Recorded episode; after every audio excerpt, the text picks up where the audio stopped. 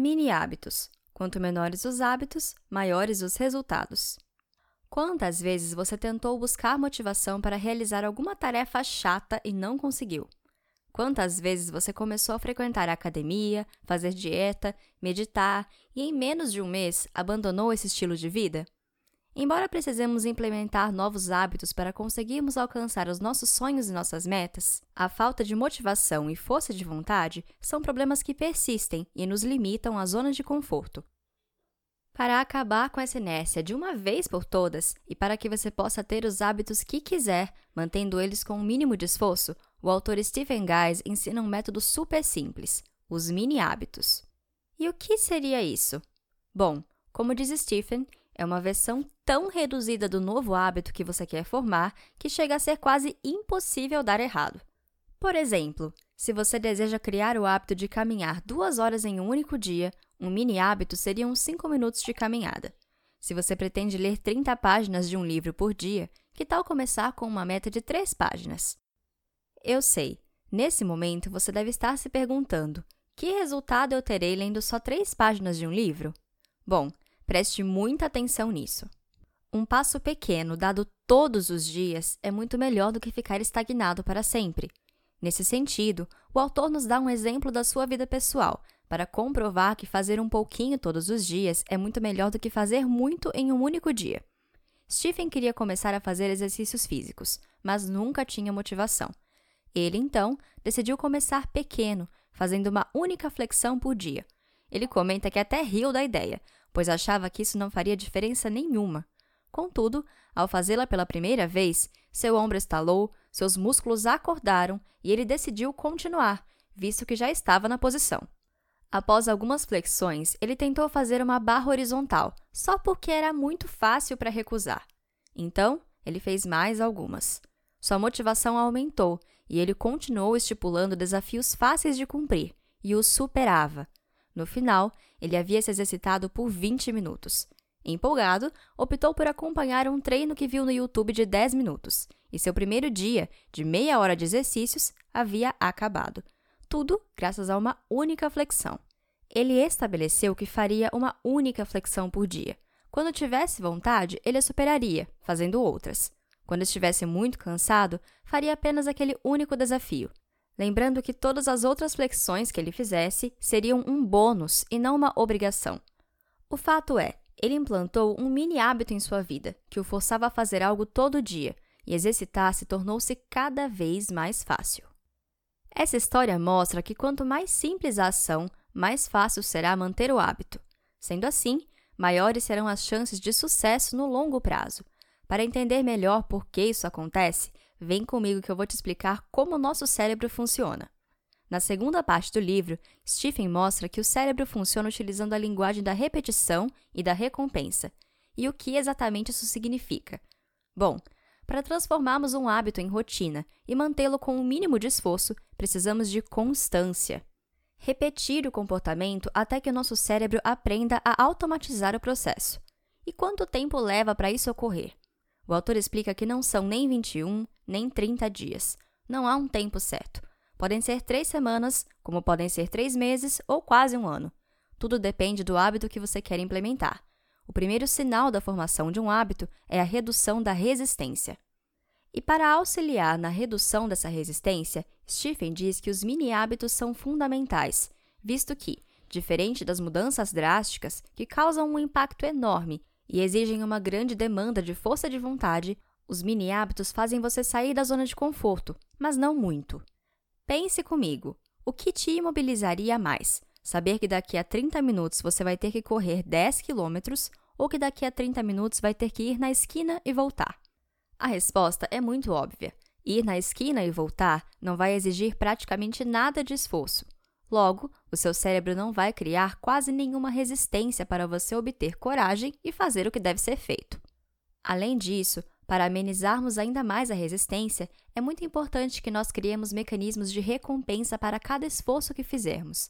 Assim, o nosso cérebro irá se sentir estimulado e o nosso inconsciente vai entender que toda vez que fizermos determinada atividade, seremos recompensados de alguma forma. No capítulo seguinte, o livro discorre a diferença entre a força de vontade e a motivação. Esqueça a motivação, diz Stephen. Ela não é confiável, pois você se baseia na maneira como se sente e nossas emoções são imprevisíveis. Você pode começar o dia motivado, falando que irá na academia quando sair do trabalho. Porém, seu chefe lhe estressou o dia inteiro e, após oito horas trabalhando, sua motivação se esvaiu. Agora, você só quer comer chocolate e ver Netflix. Se sua estratégia é se motivar, você não vai conseguir criar hábitos. A motivação é um problema quando você não consegue fazer nada sem ela. Além disso, nossa empolgação para fazer as coisas só diminui com a repetição. Não é fácil cultivar a motivação. Às vezes, você não se sente motivado a se motivar. A força de vontade, por outro lado, é extremamente confiável. Se você se obriga a fazer algo, custe o que custar, certamente será feito. O autor ainda explica que a força de vontade pode ser fortalecida, como se fosse um músculo, sendo tonificado diariamente. Você pode melhorar sua capacidade de agir apesar de sentir-se desmotivado. Isso permite a continuidade. Seguindo essa lógica, vem comigo que eu vou te explicar por que a estratégia dos mini hábitos funciona tão bem. Número 1. É possível realizá-los mesmo se a força de vontade for pequena, afinal, eles são muito fáceis de cumprir. Por outro lado, se você estiver com um estoque de força de vontade, os mini hábitos permitirão que você faça um progresso extra. Número 2. Eles são tão simples que podem competir com os hábitos que você já tem, uma vez que demandam pouca força de vontade. Número 3. Seu compromisso é tão pequeno que você não sentirá nenhuma emoção negativa. A fadiga subjetiva nossa avaliação sobre nossa própria fadiga aumenta quando um objetivo é grande. Os mini hábitos quase não causam fadiga subjetiva. Assim, você não sentirá nenhum sentimento de fracasso ou derrota. 4. Autoeficácia é a crença na própria capacidade de efetuar um resultado. Se você sente que não tem capacidade de realizar algo, geralmente acaba desistindo. Os mini hábitos geram autoeficácia e você pode iniciá-los sem nenhuma. Número 5. Outro benefício é que você não se sentirá controlado por uma tarefa. Assim que cumprir seu objetivo, terá liberdade para fazer o que quiser. Agora que você já sabe o que são os mini hábitos, como o nosso cérebro funciona e que não podemos confiar na motivação, deve ter percebido que utilizando esse método você vai conseguir dominar o mundo se quiser. Então, está na hora de colocar em prática. No capítulo final do livro, o autor ensina oito pequenos passos para colocar os mini hábitos em prática agora.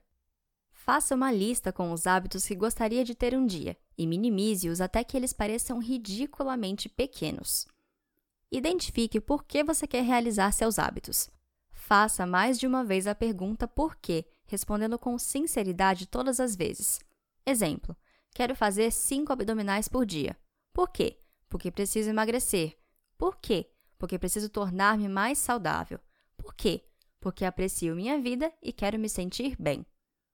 Defina seus marcos de hábitos, os quais podem ser relacionados a tempo ou a atividade. Um exemplo de marco de tempo seria exercitar-me todo dia às seis da tarde. Um exemplo de marco de atividade seria exercitar-me todo dia por meia hora. Tudo depende da sua agenda. Crie seu plano de recompensas. Crie seu plano de recompensas. Sempre que cumprir sua meta, permita-se desfrutar de uma recompensa. Obviamente, evite uma recompensa que vá contra seus objetivos, como comer chocolate após exercitar-se. Permita-se assistir a um seriado, dar risada, enfim, comemore sua vitória todos os dias. Anote tudo. Quando você anota algo, isso é automaticamente ressaltado em nossos pensamentos. Monitore seu progresso. Você pode utilizar um calendário para anotar todos os dias que cumprir sua meta. Use seu celular, se preferir, para anotar sua evolução. Pense pequeno. O objetivo aqui é não esgotar sua força de vontade.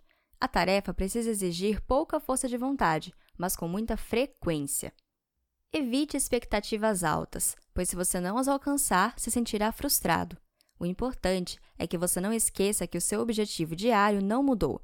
Ele continua sendo aquele pequeno passo. Você pode superá-lo quando quiser, mas nunca pode se sentir culpado de dar somente aquele passo. Recuse metas maiores, pois você pode fazer mais com as menores. Procure sinais de que formou o hábito. Os sinais de que um hábito se formou são: não há mais resistência, você se identifica com o um novo comportamento, você não se preocupa com o fracasso e você o realiza sem ter que pensar muito. Use e abuse dessa técnica para desenvolver novos hábitos saudáveis. Inicie agora um mini hábito. Quanto mais você utilizá-los, mais sucesso terá em todos os aspectos da sua vida. Lembre-se de que um passo pequeno, dado todos os dias, é muito melhor do que ficar estagnado para sempre.